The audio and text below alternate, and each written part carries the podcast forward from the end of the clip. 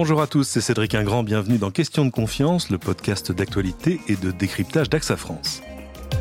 Comment lutter contre l'homophobie aujourd'hui, même si les mentalités, même si l'opinion publique ont largement évolué en quelques générations, la question reste d'actualité quand on sait que les discriminations, que les manifestations de haine homophobe perdurent et sont même en hausse apparemment ces dernières années. On va essayer de comprendre comment l'homophobie se manifeste aujourd'hui et quelles sont les actions mises en place pour soutenir une lutte de chaque instance aussi avec un fin connaisseur du problème, c'est le directeur de la publication du magazine Tétu. Bonjour Albin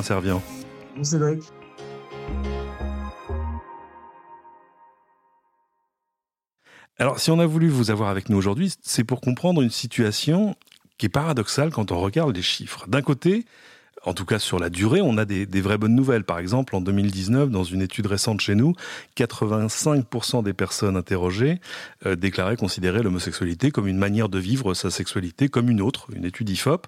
Euh, alors, ça paraît euh, logique et normal aujourd'hui, mais il n'était que 24% en 1975. Donc on voit bien que l'acceptation de l'homosexualité est quelque chose qui est beaucoup moins problématique qu'avant. On l'a vu au travers de l'évolution de l'opinion aussi par exemple, sur des questions comme, le mariage homosexuel. Euh, vous l'avez ressenti, vous? Les, tensions, hein, comme, comme vous le dites, les, combats ont évolué. Je pense que ça s'est amélioré. Hein, objectivement, euh, euh, c'est beaucoup plus accepté dans la société française. Pour autant, je pense qu'il reste des bastions forts qui, ont encore un problème par rapport à ça. Moi, j'ai vécu huit ans en Angleterre. je suis revenu récemment en France et, et c'est vrai que on en tard par rapport au, milieu anglo-saxon et parce qu'on manque de rôle modèle. Il y en a de plus en plus dans les médias, euh, ça commence dans le sport, etc. etc. On n'a pas beaucoup de chefs d'entreprise euh, français, notamment dans le CAC 40 ou dans d'autres sociétés qui se manifestent. C'est le cas en Angleterre, il y a un classement annuel du FT quand même, qui est l'équivalent du, on va dire, du, bah, du, oui, du, Financial Times qu'on ne présente pas, oui et qui chaque année publie un, classement des top 50 sans LGBT exécutives en Angleterre. Donc, il y a un retard. Donc, euh, pour répondre à, votre question, je pense que oui, ça s'est bien amélioré, mais je pense qu'il y a encore des, bastions qu'il faut conquérir, convaincre. Je pense que c'est ça le rôle de Tétu. Il a évolué depuis 25 ans, hein, parce que Tétu a 25 ans cette année. Combat a changé. Il y en a certains qui restent, d'autres euh, évoluent. Et on a un combat maintenant chez Tétu, c'est effectivement aller chercher, euh, mettre en avant des rôles modèles ou des alliés.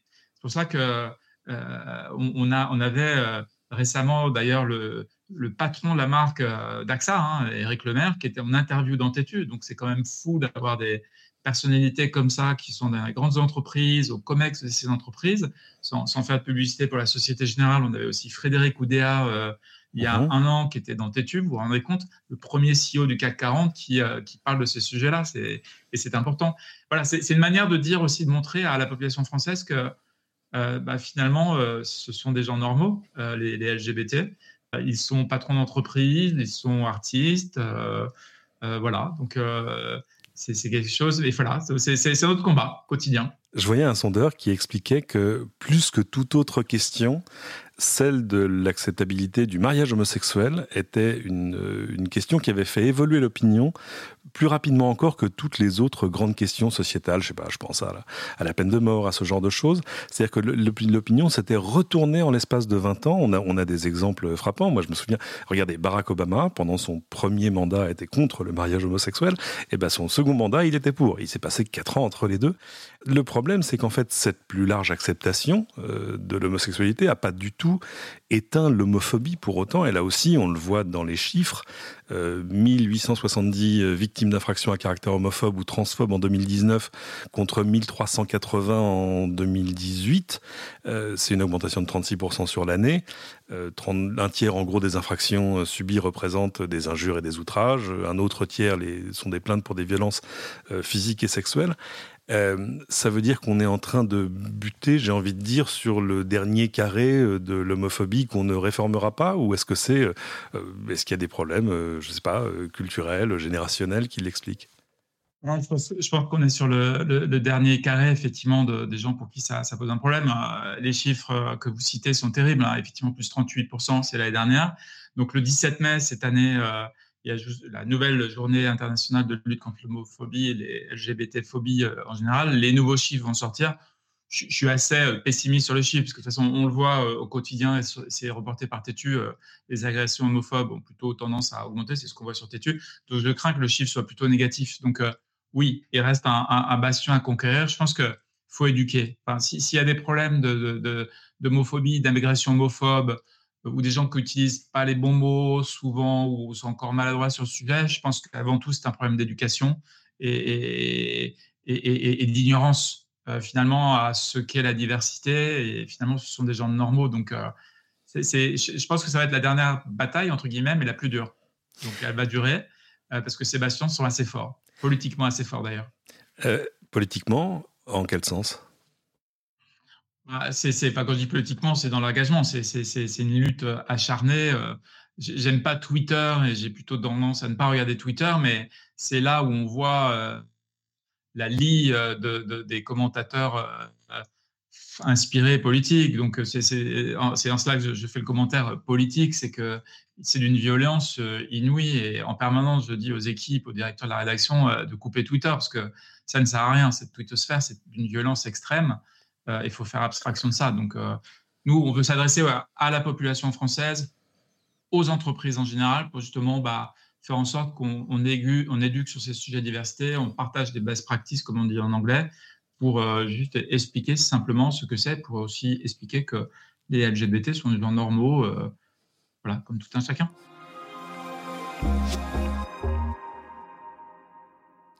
On voyait cette hausse des, chiffres sur les agressions. Est-ce que ça traduit un phénomène qui est réellement en hausse Est-ce qu'on en est sûr Ou est-ce que, est que simplement les victimes ont, désormais moins peur d'en parler, moins peur de pousser la porte d'un commissariat, d'aller porter plainte?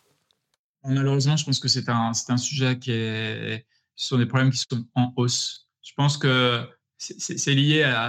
La question est la bonne. C'est les LGBT sont plus visibles, on en parle plus, la, parole est libérée dans la société française, donc ça génère plus de, de, réflexes anxiogènes et donc d'agressions. Voilà. Donc je pense que comme les légitimités sont plus visibles, bah forcément euh, ça, peut, ça peut aboutir à l'agression euh, pure et simple dans une rue, dans une manifestation, etc. Euh, c'est le, le, paradoxe, hein. plus de visités, donc plus d'agressions aussi. Quoi. Et pour autant, on les gens sont plus de closet. On, dit dans le placard, hein, dans le jargon, bah voilà, quand on n'est plus dans le jargon, on est out, c'est la définition de, du, mot, hein. donc bah, on est out, c'est visible, donc ça, ça, génère des réactions euh, épidermiques. Et pourtant, on sait que tout ce que nous disent ces statistiques, c'est finalement un peu la partie émergée de l'iceberg, parce qu'il y avait un autre chiffre d'une euh, étude aujourd'hui en France en 2019 qui expliquait, alors là, sur des faits de discrimination plus que d'homophobie violente, euh, que seuls 14% des personnes victimes de faits discriminants engageant, engagent des démarches pour rapporter ces faits, alors que ce soit euh, à la police, à un employeur, etc., etc., etc. Donc ça, ça fait quand même partie des choses que les victimes ont encore du mal à dénoncer. Complètement. C'est aussi lié à la question. Ils ont, du mal parce qu'ils ont peur d'être euh, mal reçus ou euh, que les dossiers ne soient pas traités dans les temps ou mal considérés. Donc, euh, encore une fois, c'est un sujet d'éducation de, et d'ignorance et c'est le rôle de Tétu et d'entreprises comme AXA de, de, porter la bonne parole. non, une agression homophobe, des, mots violents sur Twitter, il y a une loi qui est claire sur le sujet, sur les propos agressif et homophobe, euh, c'est pénalement euh, répréhensible. Il faut le faire savoir et il ne faut pas se laisser faire. Alors, on voit bien si les, opinions ont évolué. Aujourd'hui, à quoi est-ce qu'elles ressemblent et surtout où est-ce qu'elles se manifestent, cette, ce qu'on va qualifier d'homophobie ordinaire? C'est où? C'est uniquement en ligne? C'est dans la sphère familiale? C'est dans le milieu professionnel? C'est partout à la fois? Je pense que c'est. Bon, je, je, mets à part Twitter parce que, je, pense que c'est un média qui est vraiment très spécifique et qui ne touche qu'aux gens qui font du Twitter, donc une mhm. twittosphère euh, dont il faut s'éloigner. Euh, On va dire que c'est pas représentatif de la population plus large. Voilà, c'est pas, pas représentatif. Moi, je dis toujours aux équipes têtues, c'est pas les gens qui nous lisent de toute façon, ce sont pas les abonnés. Donc, ce qui se dit sur Twitter, finalement, il faut prendre du recul. non, je pense que ce qui est le plus intéressant, enfin, ce, problème d'agression homophobe, il faut le traiter bien entendu, mais ce qui nous intéresse plus aussi avec Totis, c'est l'homophobie ordinaire, c'est ces maladresses de langage au, quotidien. On avait récemment organisé une conférence, un webinaire en l'occurrence par la pandémie, sur le sens des mots. C'est voilà, faut faire attention aux mots qu'on utilise dans la sphère familiale, dans le monde professionnel pour pas blesser. Mais ça commence souvent aussi par des petits exemples. Voilà, au, retour de week-end à la cafétéria, bon, cette année pas trop, on va dire, mais bon, en tout cas pour le mois de juin. voilà, qu'est-ce que tu as fait avec ta copine ce week-end? C'est pas, ah difficile. l'homophobie, j'exagère un peu, hein, attention. c'est là, pour le coup, c'est au pire une maladresse.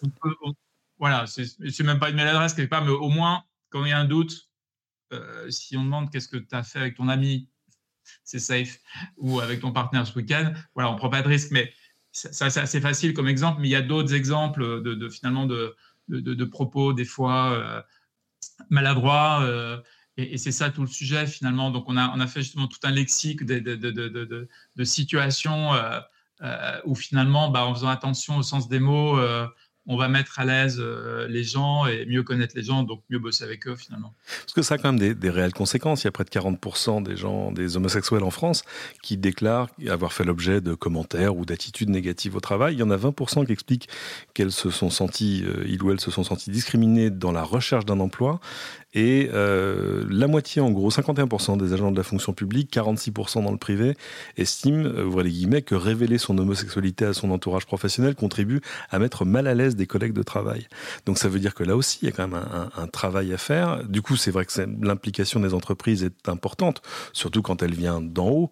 Mais euh, ça veut dire que c'est quoi? C'est là aussi, c'est générationnel, c'est une culture qui évolue. Et puis voilà, avec le temps, on viendra à bout des problèmes. On, le mesure chaque année avec le, BCG euh, Boston Consulting Group dans une dizaine de pays européens et en France, on a leur partenaire euh, pour faire cette étude. Hein, en fait, ce que dit l'étude, c'est assez simple, euh, c'est celle de 2020. Euh, il y a 4 LGBT sur 5 qui, sont à l'aise par rapport à leur, euh, pour faire leur coming out, au travail. En fait, ce dont on s'aperçoit, c'est qu'il n'y en a que 1 sur 2 qui l'ont fait réellement. Pourquoi? Parce qu'un tiers, une personne sur 3 pense que ça pourrait représenter un risque professionnel. Donc, ça, donc ça montre bien encore la, marge de, de, progrès. Et les chiffres avec la pandémie se sont écroulés d'ailleurs.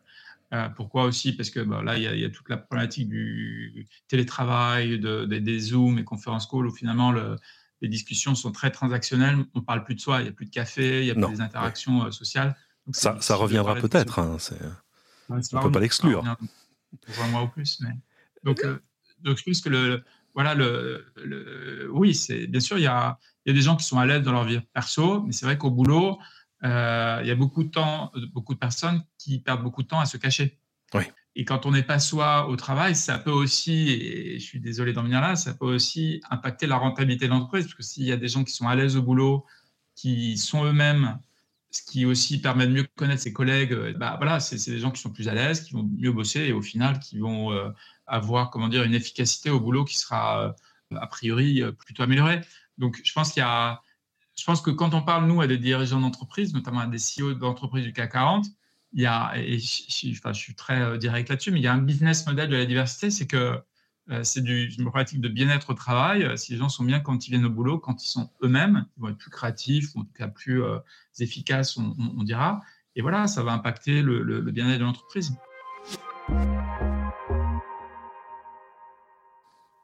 On va parler des, initiatives qui permettent d'avancer. Euh, vous le disiez tout à l'heure, évidemment, avoir des personnalités visibles qui assument leur homosexualité comme une normalité comme les autres, j'ai envie de dire, euh, ça fait avancer les choses parce que ça donne des références euh, à la fois peut-être pour les jeunes générations et puis pour la population en général. mais il y a aussi des, il y a quand même des initiatives de la, de la sphère publique, par exemple à l'école, il y a une mise en place d'actions éducatives sur la lutte sur les discriminations. là aussi, l'homophobie, c'est un truc qui se soigne au plus jeune âge. Oui, bah d'ailleurs, on, développe des programmes de formation avec le, groupe SOS euh, euh, sur des problématiques pour des enseignants, justement, qui aussi éduquent des, enfants, notamment sur les problématiques de haine en ligne. Euh, voilà, donc ça aussi, c'est le rôle de Tétus, non seulement en parler dans les médias, mais éduquer et, aider des gens à, ou des formateurs, justement, des éducateurs, à bah, donner des clés aux, enfants sur ce qu'il faut dire, ce qu'on ne peut pas dire sur les réseaux sociaux. Et ça, c'est important. Donc, je pense que l'éducation dans le monde public, ouais, commence par les jeunes. Effectivement, c'est important euh, qu'ils portent la bonne parole. normalement, a priori, enfin, on peut, bah, je ne sais pas s'il y a d'études là-dessus, mais on, peut imaginer que les jeunes, en général, sont, sont plus, sont plus à l'aise que des générations, les plus anciennes générations sur ces sujets-là. donc ça, voilà. Donc, mais néanmoins, toujours pareil, hein, il y a encore des bastions. Donc je pense que nous, en tant que têtu, on essaie d'éduquer, aider des éducateurs, des formateurs à former des, des, des jeunes sur le sujet. C'est vrai en entreprise aussi. Et souvent, on dit, nous, quand parce qu'on parle d'initiative et de best practice en entreprise, ça, ça, part souvent de la prise de parole d'un, idéalement du CEO, mais ou quelqu'un du, du, COMEX, hein, Eric Lemaire chez AXA, ou mhm. encore Frédéric Oudéa chez Société Générale, euh, Nicolas Hieronymus chez L'Oréal. Ça part du haut. Pourquoi c'est important que le CEO montre l'exemple pour libérer la parole et provoquer, inciter au débat dans l'entreprise. Oui, vous, vous mentionniez euh, AXA. Euh, AXA était le premier sponsor d'une étude qui s'appelle Out Now, qui est une étude mondiale, et qui a d'ailleurs été animée à l'intérieur de l'entreprise par une, communauté de collaborateurs euh, LGBT. et c'est vrai que là aussi, la diversité, la, la diversité visible vient de, vient de l'intérieur vous avez le même rôle, vous vous sentez investi du même rôle aujourd'hui, euh, qui était celui de Tétu à ses débuts, c'est-à-dire de, coordonner aussi euh, des actions ou de, la mobilisation des associations qui sont encore très fortes sur ces questions-là? Euh, Tétu a, Tétu a 25 ans hein, cette année, donc ça a démarré en, 95, grosso modo, suite à la fin du magazine Guépier, qui était le précédent média sur ce sujet-là je ne suis pas sûr que Tétu historiquement ait eu un rôle de coordination de, toutes les associations. Je pense que le rôle de Tétu a toujours été plutôt de promouvoir, expliquer et euh, donner la parole à ces associations dans un média euh, qui n'existait pas à l'époque. Donc, encore une fois, je pense que les, y, a des débats qui ont évolué, euh, qui ont bien évolué sur le mariage et le Pax, etc. Mais quand même, dans Tétu, on continue à parler de santé, on continue à parler d'associations, du rôle des associations et de toutes les diversités. Euh, Tétu euh, était un magazine plutôt gay, hein, on va dire, à, sa fondation. Mmh et quand on suit la, ligne éditoriale de Tétu, maintenant, on est plutôt sur le, comme on dit, le, toutes les lettres du mot, hein, LGBTQ, euh, plus, euh, de la diversité. Donc, ce qui est, ce qui est intéressant pour. mais c'est ça, je pense que l'enjeu maintenant, c'est d'exprimer et faire en sorte aussi que on exprime toutes les diversités à différents âges. Et ça, c'est le rôle et le challenge de Tétu au quotidien. Donc, je, encore une fois, je ne pense pas qu'il y ait eu de rôle de coordination, mais plus le, un rôle de porte-parole euh, et maintenant avec euh, une dimension plutôt élargie, c'est-à-dire qu'on traite de toutes les diversités euh, LGBT. Et nouvelle approche, on parle non seulement au grand public, mais au monde de l'entreprise, parce qu'on passe beaucoup de temps en entreprise et je pense qu'il y a du gros boulot à ce niveau-là, notamment par rapport au milieu anglo-saxon. Alors, dernière initiative en date, à la fois parce que c'est les 25 ans de et puis parce que le, 17 mai arrive, c'est-à-dire cette journée mondiale contre l'homophobie, euh, vous sortez un film? Complètement, voilà, c'est un beau film d'ailleurs, euh, j'espère que vous aurez l'occasion de, le voir, il est en diffusion sur euh, France Télévisions dès aujourd'hui jusqu'au 17 mai, qui est la journée internationale de lutte contre l'homophobie, hein, toutes les LGBT-phobies.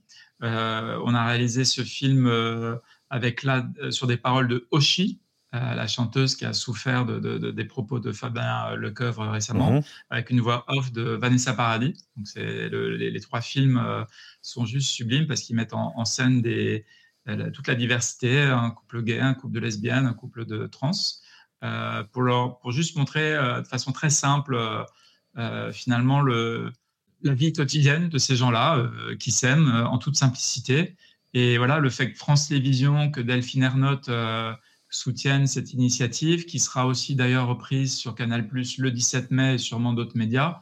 Bah voilà, je pense que donc ça va être. Il y a deux journées spéciales sur France 2 euh, aux alentours du, 17 mai. Et on va être partenaire de la soirée euh, aux alentours de 20h avec la diffusion du spot, en plus de tout le plan qui est prévu d'ici là. Donc je pense que c'est encore une fois une façon de montrer à la société française que ce sont des gens comme les autres. Voilà. Donc je pense que Tétu est complètement dans son rôle euh, au-delà du magazine. Euh, qui sort tous les trimestres et qui continue.